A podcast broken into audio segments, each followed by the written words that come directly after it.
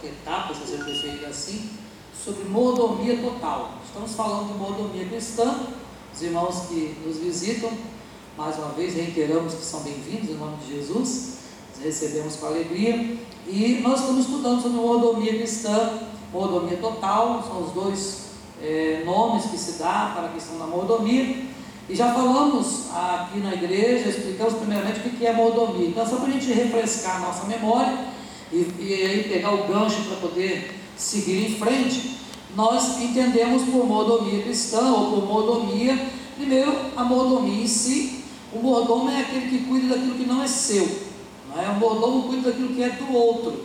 Esta é a ideia do mordomo, a figura do mordomo, ele cuida daquilo que é do outro. Não é?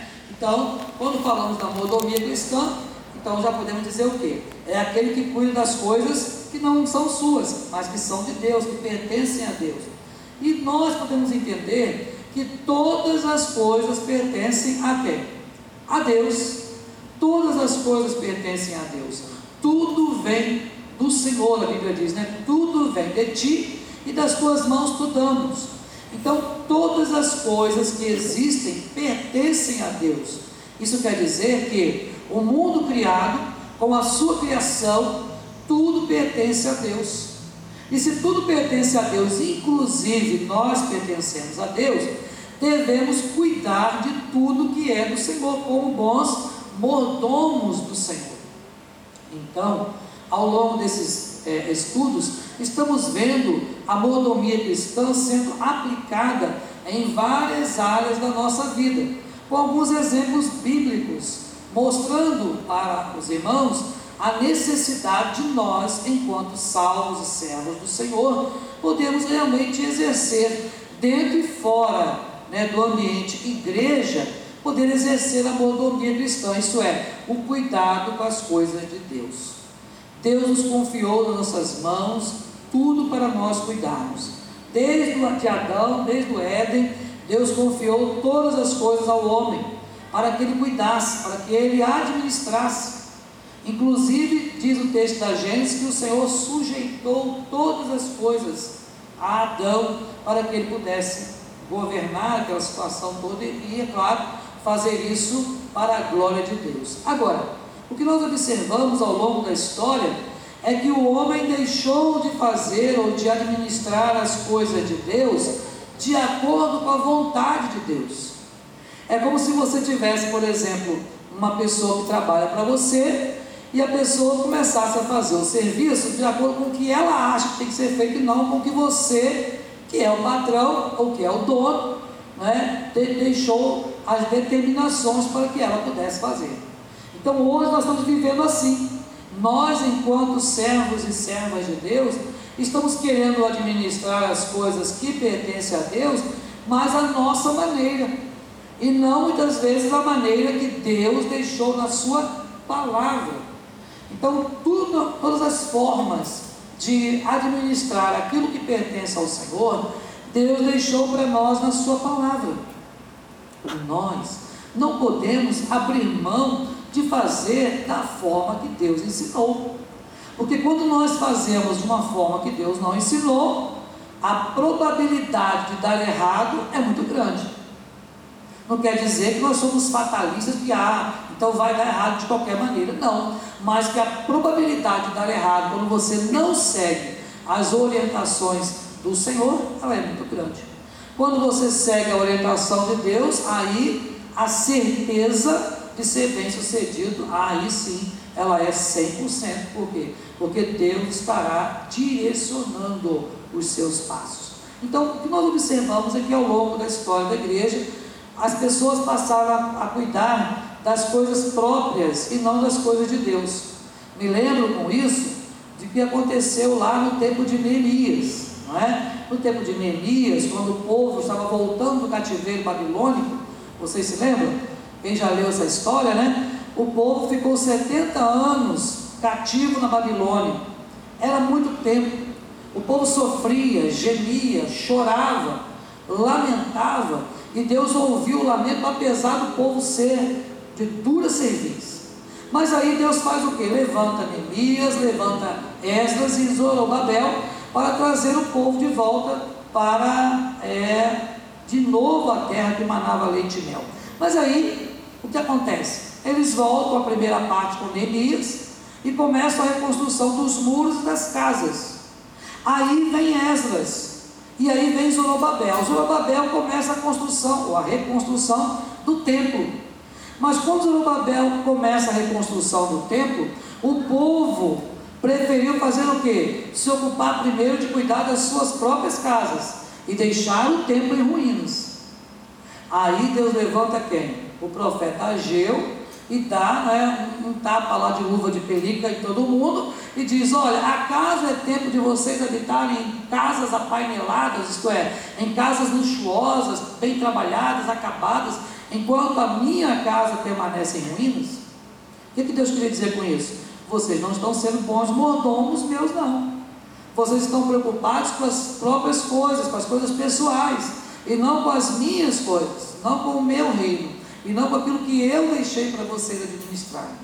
Não é diferente nos dias de hoje, quando cada vez mais as pessoas pensam ter e possuir, cada vez mais as pessoas estão em si mesmadas, isto é, pensando nas próprias coisas, somos cada vez mais egoístas, estou falando somos de uma maneira generalizada, né, o ser humano, e é claro, incluímos os crentes nisso, mas é claro que existem muitas exceções, dentro das igrejas, no meio cristão, muitas pessoas que não se dobraram, muitos joelhos que não se dobraram a Baal, isto é, muitas pessoas que ainda continuam sendo fiéis a Deus, continuam fazendo a vontade do Senhor, apesar das adversidades.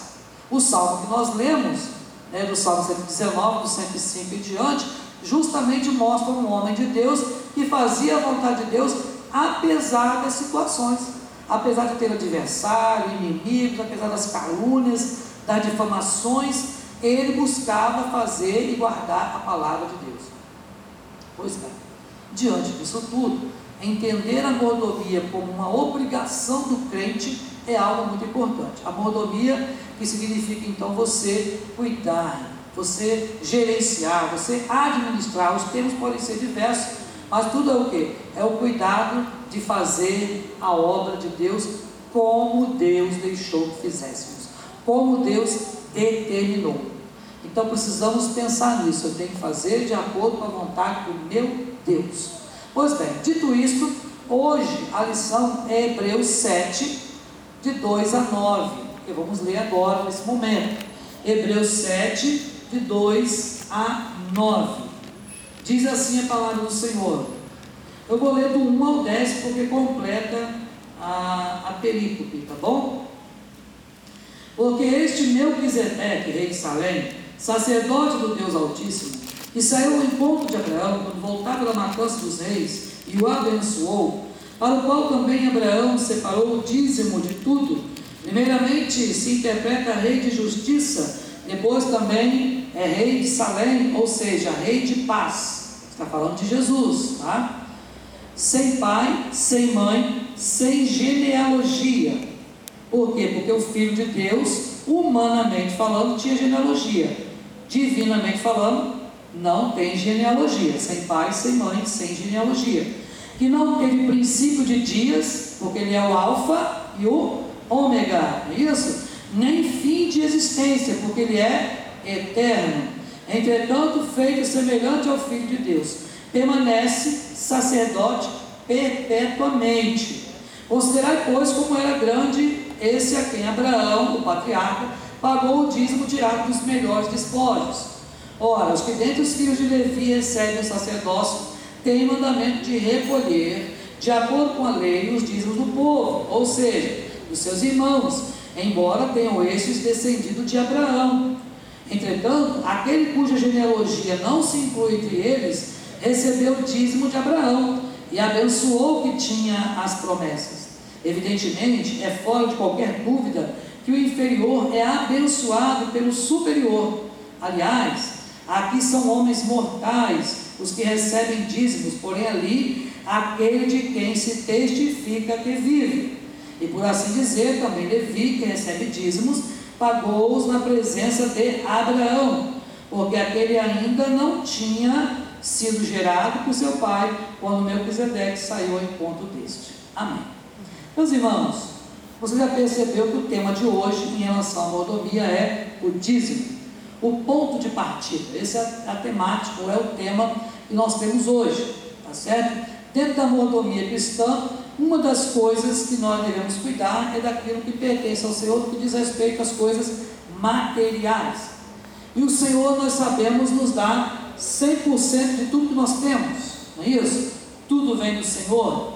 E quando pensamos na questão do dízimo, as pessoas às vezes torcem o nariz e não gostam de falar sobre o assunto, porque muitos hoje em dia têm ensinado que o dízimo não está no Novo Testamento. Bom, acabamos de ler no Novo Testamento. Muitos acham que o dízimo é uma coisa apenas da lei, do tempo da lei. Acabamos de ver que não é apenas do tempo da lei. Mas uma, um dos maiores argumentos que as pessoas que são contrárias à questão da entrega, da devolução do dízimo, eles argumentam, é que não há uma ordenança para o dízimo no Novo Testamento. Isto é verdade. Não há uma ordenança. Mas pense comigo por que, que não há uma ordenança. Se você pensar direitinho, o povo que estava vivendo no Novo Testamento era tudo descendente do povo que vinha do Antigo Testamento. Lembram disso? Lá no Antigo Testamento, o nosso Deus encerrou a palavra profética com quem? Com Malaquias, o último profeta. Depois de Malaquias, quanto tempo ficou sem voz profética na terra? 400 anos. Vocês se? Eu não sei quem tem alguma Bíblia com quatro páginas em branco. Alguém tem? Aquelas Bíblias antigas. Antigamente, eu tinha, agora eu não tenho mais, tem muitos anos. É, as Bíblias, elas vinham com quatro páginas em branco, entre o Antigo Testamento e o Novo Testamento. E a gente pensava que era para escrever, para fazer anotação, né? Depois que chegou um pastor lá na igreja, ele falou assim, não, isso aí não tem nada a ver com escrever, isso é para simbolizar que houveram 400 anos onde não houve voz profética na terra. Isto é, Deus se calou. Mas se Deus se calou, como é que o povo manteve? Né? Como é que eles mantinham a, a palavra, o ensino? Como é que eles mantinham isso? Através da tradição oral, isto é, pai passando de geração em geração para os seus filhos. Tá? O ensino. Então, o povo já estava já habituado e consciente de que o dízimo era uma ordenança, e ponto.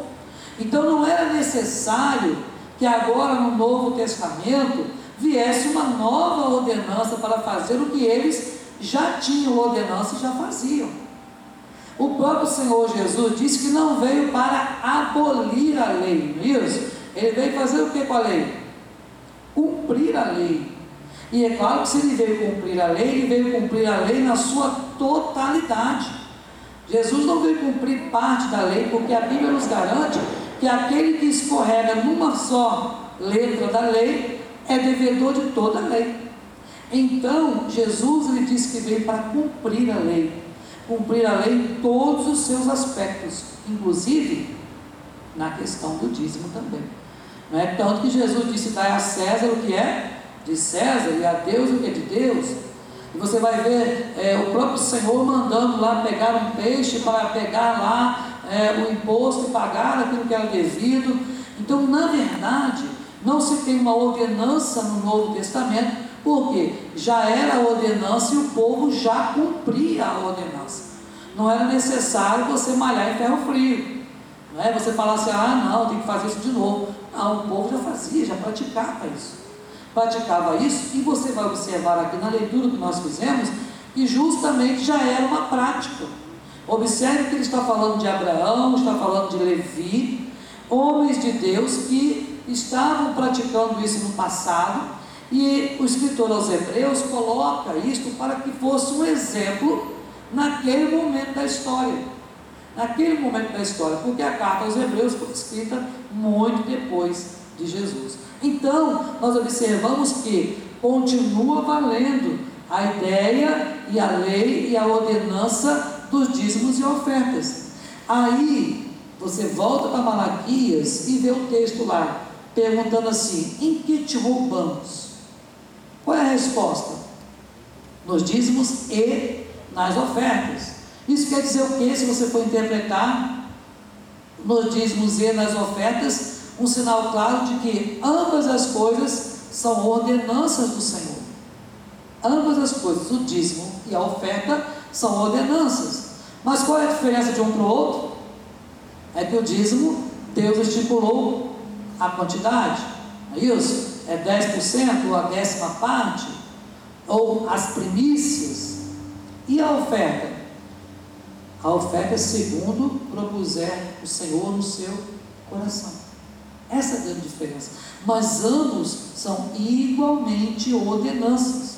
Então, observe: os escritores do Novo Testamento se ocupam muito pouco acerca do dízimo. Tá? Nós temos não mais que nove textos que fazem referência no Novo Testamento sobre dízimo. Olha só, nove textos em comparação com lá no Antigo Testamento que tem mais de 40 passagens falando sobre o dízimo. Mas por que então se falou pouco? Volto a dizer, porque o povo já praticava. Se falou pouco para quê? Para aqueles que estavam chegando pudessem se enquadrar naquele regime de lei e então continuar praticando, porque é daí que vinha o sustento na época missionário. Vocês vão lembrar que o apóstolo Paulo, por exemplo, foi sustentado por qual igreja? Quem lembra? Qual igreja sustentava o apóstolo Paulo regularmente? Outras também mandavam oferta, mas uma era a igreja que sustentava ele. A igreja primeira, aquela que ele começava as suas viagens missionárias e voltava para ela sempre. Quem lembra? Aliás, quantas foram as viagens missionárias de Paulo? Quantas? As viagens missionárias? Três? O irmão Fernando está falando que foi três. Foram três. Tá certo, irmãos? As viagens missionárias de Paulo foram três?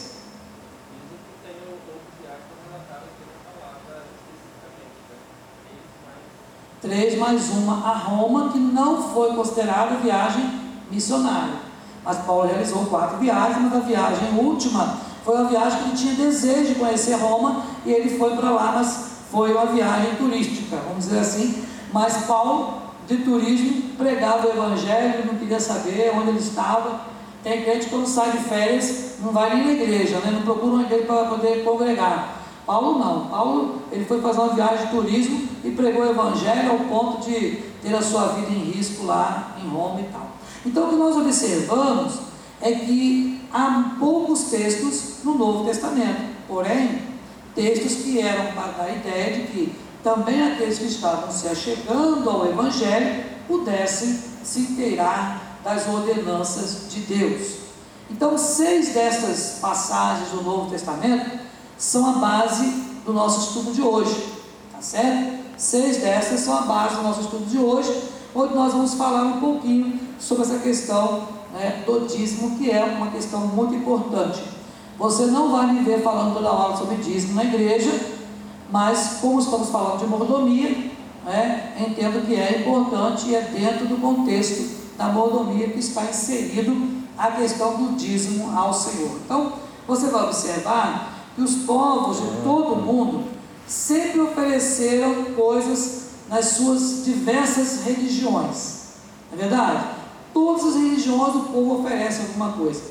Mas se você pegar o povo de Deus, lá no tempo de Moisés, Deus estabeleceu algumas festas, estabeleceu algumas ofertas, né? o livro de Levíticos, lá você vai encontrar as, as leis, as festas, as festas que deveriam ser oferecidas para Deus, as oferendas que deveriam ser feitas, os holocaustos, as ofertas de manjares, as ofertas pacíficas, tudo isso lá no Antigo Testamento. Quando chega no Novo Testamento, o que Jesus faz? Ele fala agora, olha, agora a oferta que Deus quer é o seu coração. Agora o que mais Deus quer é que você oferte você em sacrifício vivo, santo e agradável a Deus, que é o vosso culto racional. Então, hoje, nós oferecemos a Deus é o culto ao Senhor, um culto racional, onde nós precisamos sim buscar a Deus o tempo todo e entender que aquelas oferendas que se faziam eram propícias para aquele momento. Por quê? Porque até aquele momento não havia o sacerdócio que é Cristo, o sumo sacerdote por excelência. Tá? Naquela época havia a instituição dos sacerdotes humanos e Deus não habitava naquela época nas pessoas.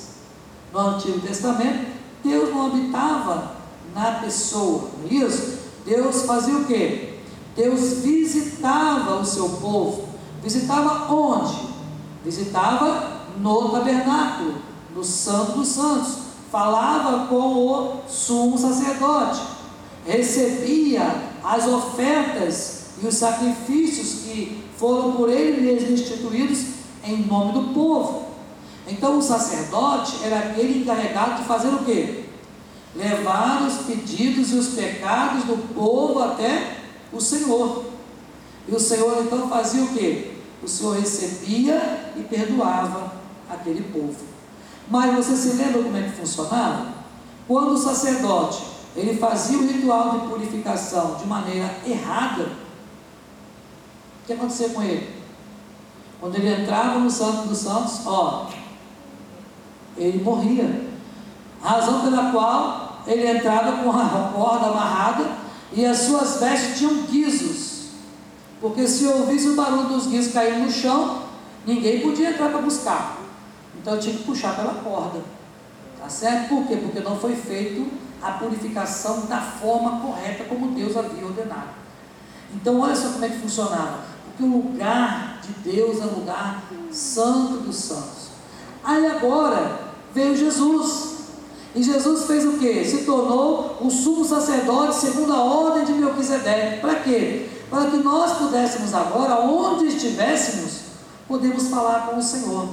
E existe uma coisa na nossa é, teologia reformada chamada sacerdócio universal do crente ou dos santos. Sacerdócio universal, o que é isso? Cada um de nós agora é o seu próprio sacerdote.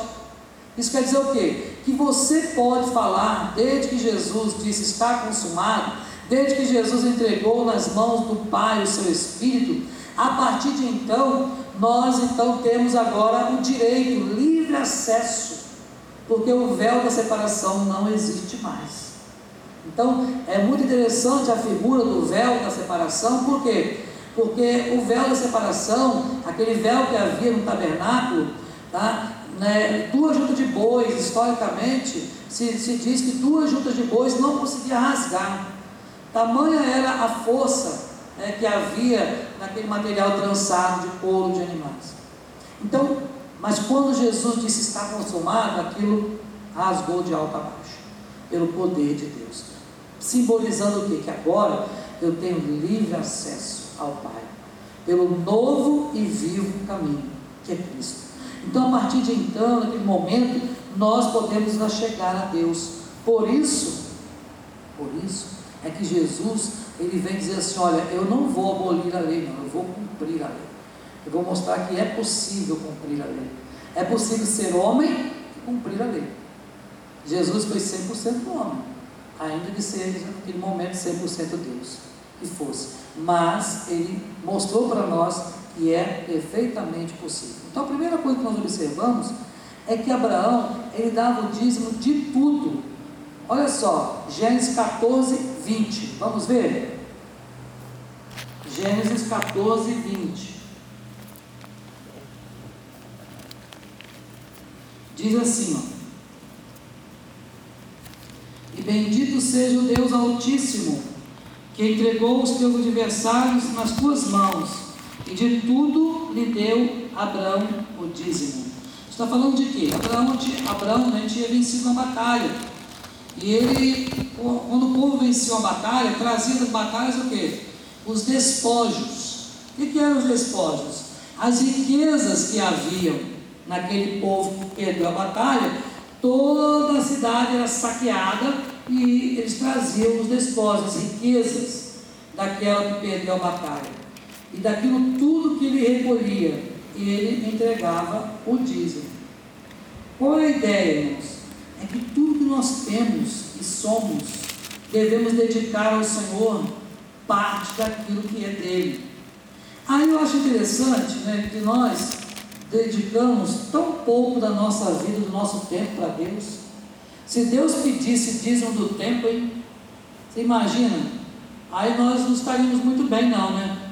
Porque se você pensar em dízimo do tempo, quantos, quantas horas tem um dia? 24 horas, não é isso? Seria quanto? Duas horas e 40 minutos. Todo dia. A gente não dá isso para Deus. Ah, pastor, mas então Deus não vai cobrar isso. Claro que não. Por quê? Porque Ele quer que nós vivamos em comunhão com Ele o tempo todo. Apesar de você não precisar viver dentro de um templo, mas você vai viver para Deus. O apóstolo Paulo falando sobre isso diz assim: olha, quer comamos, quer bebamos, façamos tudo para a glória de Deus. Entende? Então, toda a sua vida, você está lá no seu trabalho, é para Deus. Você está em casa fazendo alguma coisa, é para Deus. Tá certo? Quando você vai viajar, está de férias, é para Deus. Isso quer dizer o quê? Que a nossa comunhão com Deus tem que ser o tempo todo. 24 horas por dia estamos em comunhão com o nosso Deus. Então, esta de Gênesis 14, 20 é a primeira narrativa na Bíblia falando sobre o dízimo. Então, para aquelas pessoas que falam assim, ah, mas o dízimo é da época da lei de Moisés. Não, não. É anterior a Moisés. Porque foi instituído pelo próprio Deus. Se você observar, ainda não tinha o nome de dízimo, mas vocês se lembram o que aconteceu naquela história de Caim e Abel? O que, que eles estavam oferecendo? Vocês se lembram? Por que, que um matou o outro? Por quê? Porque um ofereceu alguma coisa para Deus das primícias. Lembra? As primícias. O outro ofereceu do que estava lá. Simplesmente foi lá, pegou umas hortaliças, pegou um negócio e tal, e ofereceu para Deus. Mas o outro não, ele, desde o nascimento, ele cuidou daquele animal, ele fez tudo para que ele tivesse é, uma diferença dos outros, deu o melhor para Deus. Meus irmãos, nós aprendemos muito né, com Abel. Por quê? Porque dar o nosso melhor para Deus. Dar o melhor do nosso tempo. Dar o melhor do nosso vigor. Quantas pessoas já ouviram falar assim, ó, ah não, quando eu for já velho, eu vou para a igreja e vou servir a Deus. E se não chegar na idade lá na frente? Né? Se não chegar, não adiantou nada. Agora também você vai, ah, mas pastor, então quer dizer que não, se a pessoa se converter numa idade avançada, não vale nada? Não, não é isso que eu estou dizendo. Né? Deus tem o tempo. Mas se você puder fazer enquanto você tem vigor, melhor ainda. Porque você vai poder trabalhar, vai poder fazer. Eu já não faço mais as, algumas coisas que eu fazia com mais agilidade quando eu tinha 20 anos, agora eu tenho 47. Então algumas coisas ficando mais difíceis, a barriga cresce um pouquinho, tudo mais, não é? Então é diferente. Então precisamos dar o melhor para Deus, o melhor. Então Abraão deu o melhor, ele devolveu o dízimo para o Senhor. É interessante que quando o texto fala que ele chama de Melquisedeque, o rei de Salém, o sacerdote rei que vem ao seu encontro, o nome lá é El Eliol, o Deus Altíssimo possuidor dos céus. Então, aquele texto lá de Hebreus, não está falando apenas de um Melquisedeque apenas, mas está falando do próprio Cristo. Está retratando o próprio Jesus, onde então Abraão ele entrega o seu dízimo para o próprio Deus, para Cristo, para ser usado, sabe, para abençoar vidas. Aí ontem estava falando sobre isso lá na nossa congregação, é, em Vila do Prato. E interessante que nós falamos para eles, irmãos, às vezes a gente entrega o dízimo na igreja presbiteriana, e temos que falar do nossa igreja, né? E tem gente que fala, ah, não, porque eu, sabe, não sei para onde vai.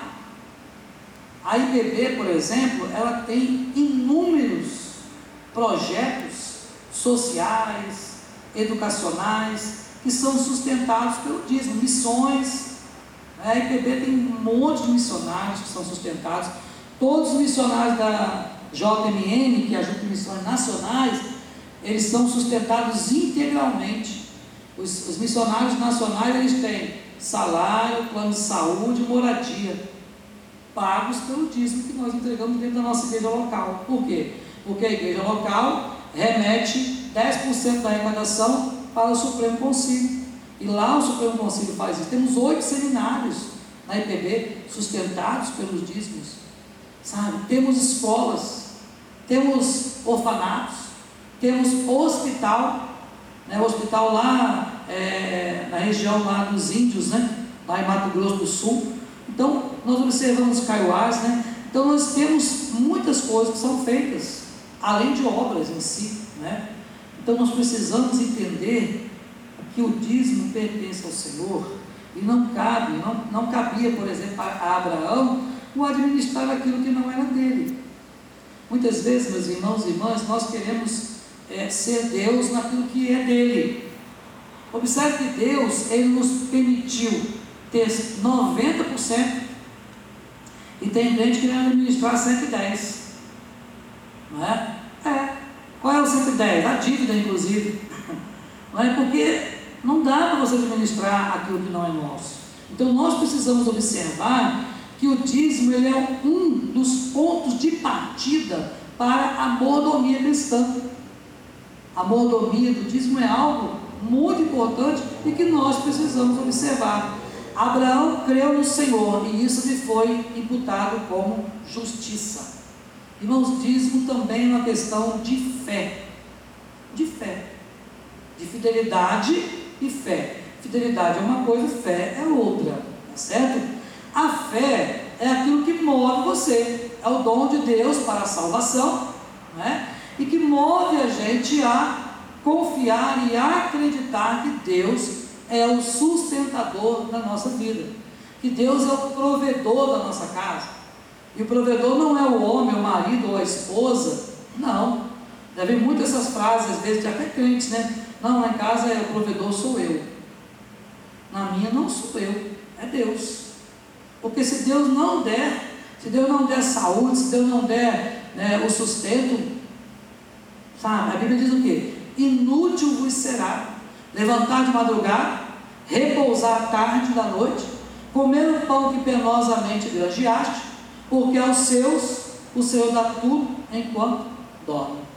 Então, enquanto a gente dorme, Deus trabalha, Deus nos sustenta, mas é preciso sermos fiéis.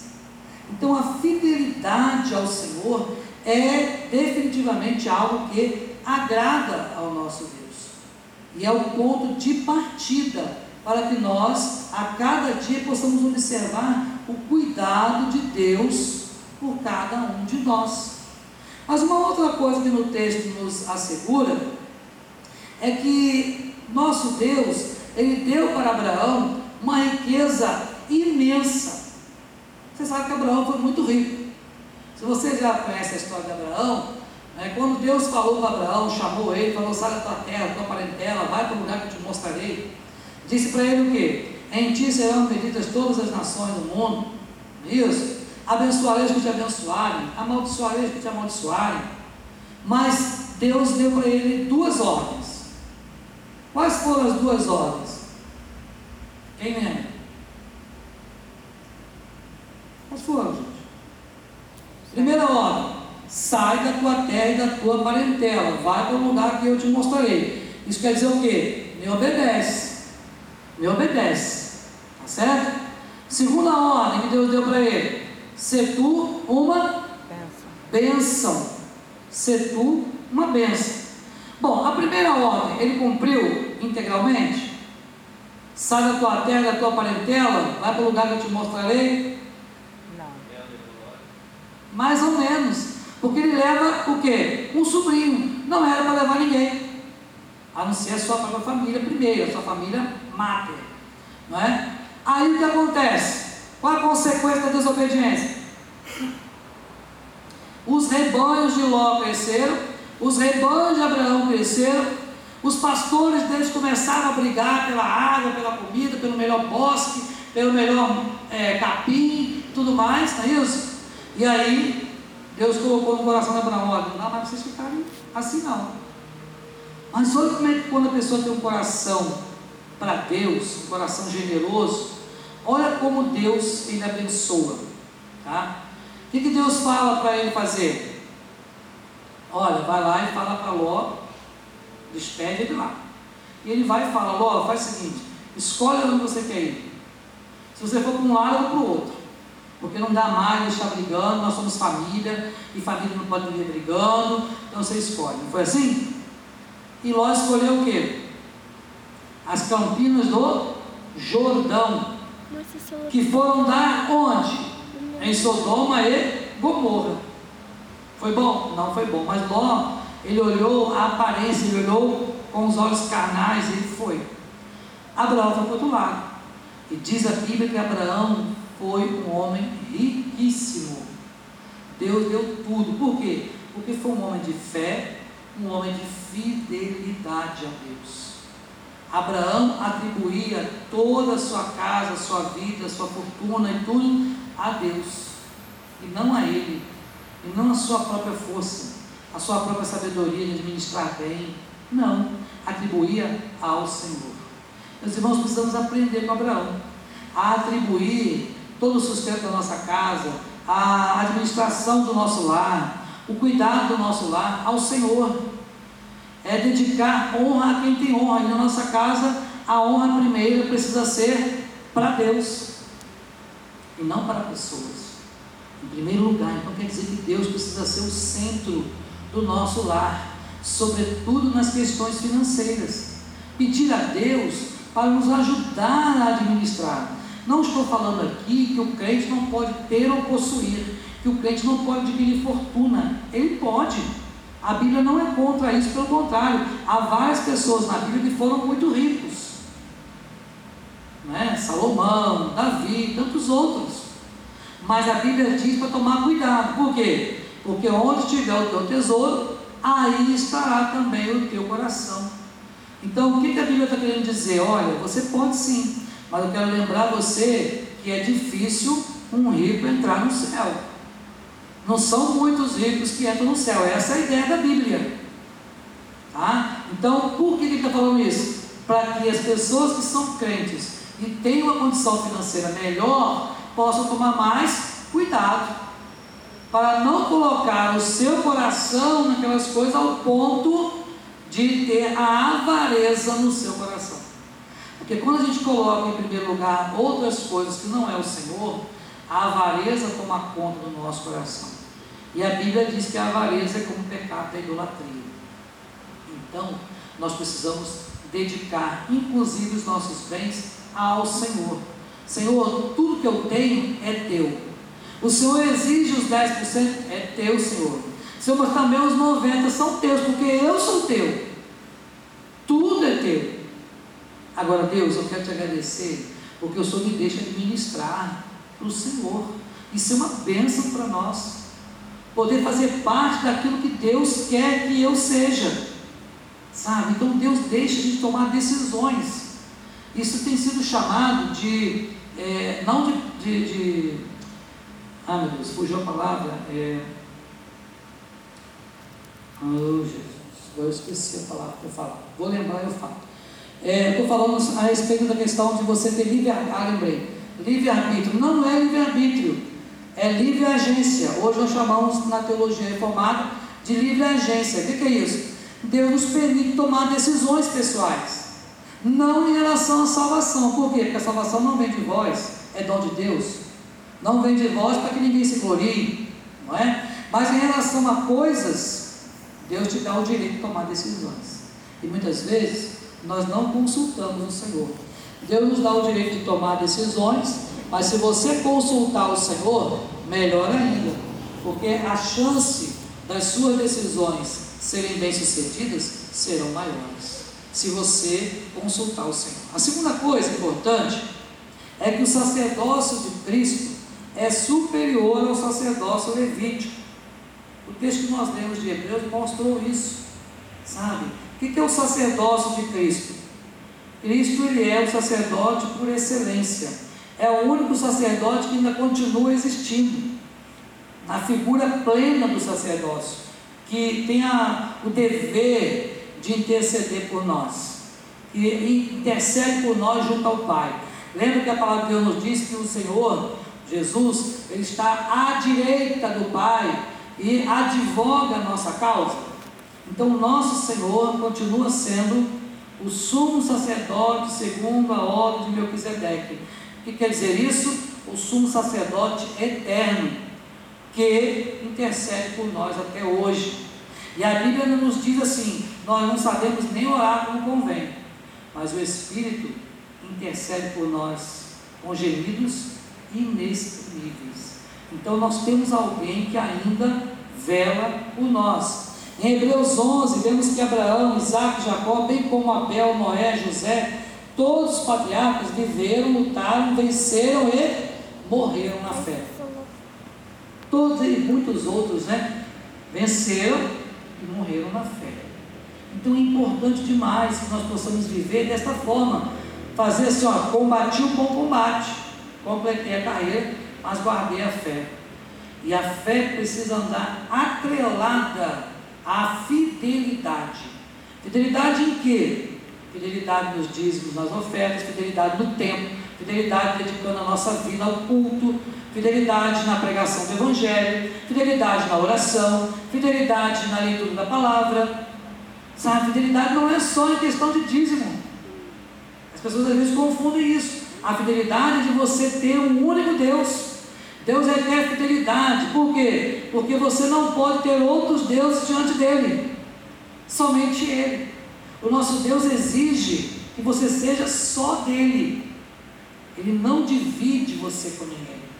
Ele tem um zelo muito grande por nós, sabe?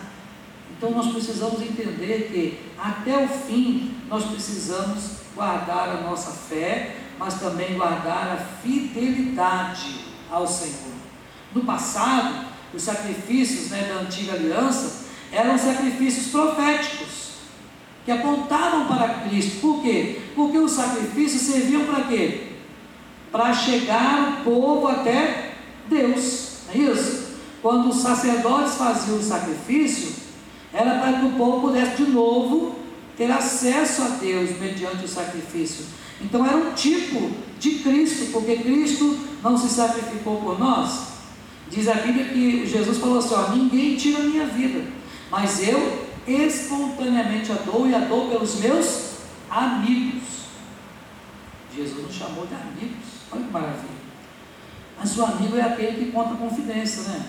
É aquele que sabe tudo do outro, é aquele que entende o outro. E Jesus quer ser isso, quer ser o nosso amigo.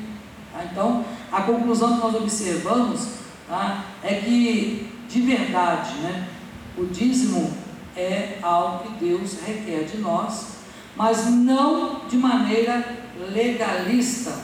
Ah, eu só faço porque eu tenho um cargo na igreja, então eu tenho que fazer.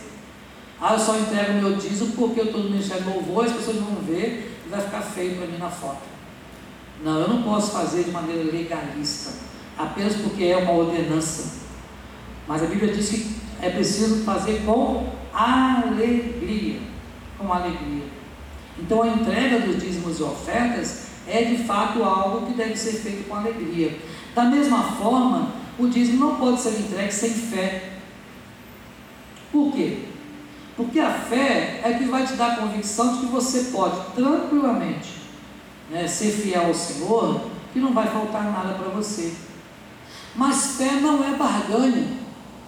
Algumas pessoas e algumas igrejas por aí, né, querem fazer barganha com Deus. Dá isso que Deus vai te dar aquilo. Faça isso que Deus vai fazer aquilo outro. Deus não faz barganha com ninguém, meus irmãos. O nosso Deus não barganha fidelidade. O nosso Deus promete abençoar. O nosso Deus promete sustentar. O nosso Deus promete suprir as nossas necessidades. Isso Ele prometeu. Mas não adianta eu querer fazer, eu dizimar ou eu ofertar sabe, de forma a fazer uma troca com Deus. Lembra daquela troca que o povo de Roma queria fazer? Ah, onde abundou o pecado, superabundou a graça. Então vamos pecar mais para que a graça seja maior ainda. O que Paulo diz para eles? De maneira nenhuma. Não useis a liberdade que vocês têm para dar ocasião à carne. Uma vez que vocês já foram libertos do pecado, né, da condenação do pecado, e, é claro, fomos libertos também é, da opressão do pecado, do domínio do pecado. Então agora você não pode voltar para a lama de novo. É preciso observar isso. Então, quando nós trazemos isso para a questão do dízimo, eu não posso simplesmente achar que eu vou ser fiel a Deus, porque Deus vai fazer para mim em troca. Não é uma barganha. É algo com liberalidade. Então, se for legalista, se for sem fé, ou se for como barganha, pode ter certeza, não será uma bênção. Não será uma bênção para você. Para que seja uma bênção para você, tem que ser algo vindo do seu coração. Algo que você faz com alegria, com singeleza no seu coração. Por último, meus irmãos, observando que com muita frequência encontramos crentes aí que ponderam né, a validade do dízimo, alegando que se trata apenas de uma forma de lei, alegando que isso não é mais para fazer hoje, e tantas outras desculpas por aí. Mas são apenas desculpas de pessoas que não têm fé e que também não conhecem a palavra de Deus a fundo, porque se conhecer a palavra e se conhecer o Deus da palavra, vai entender que o nosso Deus, Ele é o dono de tudo e que nós, na verdade, não somos donos de nada. Então, inclusive, Deus é o nosso dono. Lá em 1 de Pedro vai dizer que nós somos propriedade exclusiva de Deus. Propriedade exclusiva de Deus. Então Deus é o nosso dono. Nos comprou por preço. Sabe? Então ele tem todo o direito de exigir de nós. Se você é dono de alguma coisa, você tem todo o direito sobre aquilo. Deus é o nosso dono. Fomos comprados, fomos feitos filhos por adoção.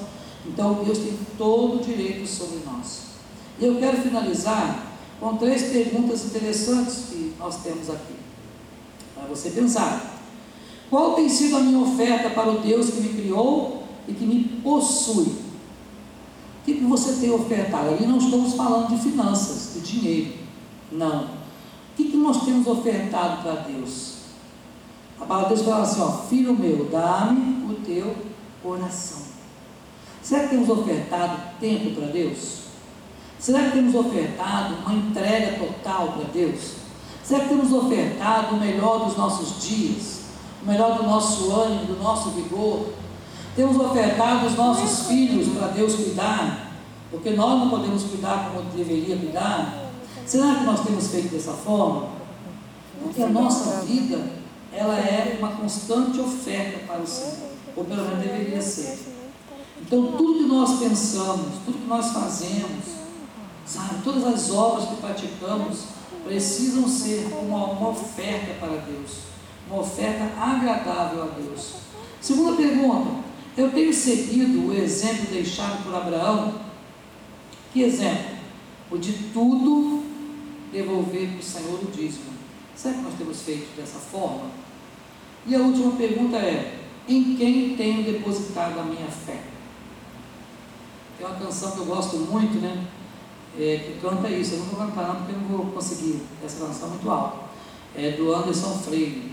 Minha fé não está firmada nas coisas que podes fazer. Então, a nossa fé, ela está firmada no Senhor e na força do seu poder. Nada mais importa. Sabe, irmãos? Quando nós colocamos a nossa fé e a nossa esperança no Senhor, tudo mais é secundário até mesmo a pandemia e tudo mais é secundário. Por quê? Porque nós estamos nas mãos de Deus. Porque Deus cuida dos seus. O nosso Deus é um Deus zeloso de boas obras. Sabe? É um Deus que cuida da sua criação. Não é um Deus transcendente que largou a criação ao seu bel prazer. Não, Ele cuida de nós. Então, nosso Deus é o Deus que cuida. Cuida de mim, cuida de você, cuida da sua família, sabe? Cuida de você no seu emprego, cuida de você na rua. Nosso Deus é o Deus que cuida de cada um de nós. Então, que possamos ser cuidados pelo nosso Deus em nome de Jesus. Amém? Amém. Ajuda lá que o irmão entrou na porta errada, entrou para a mesa. Por favor, visitante. É, a porta é ali, irmão. Isso. Então nós vamos orar. Alguém tem alguma pergunta quanto a isso? Alguma colocação?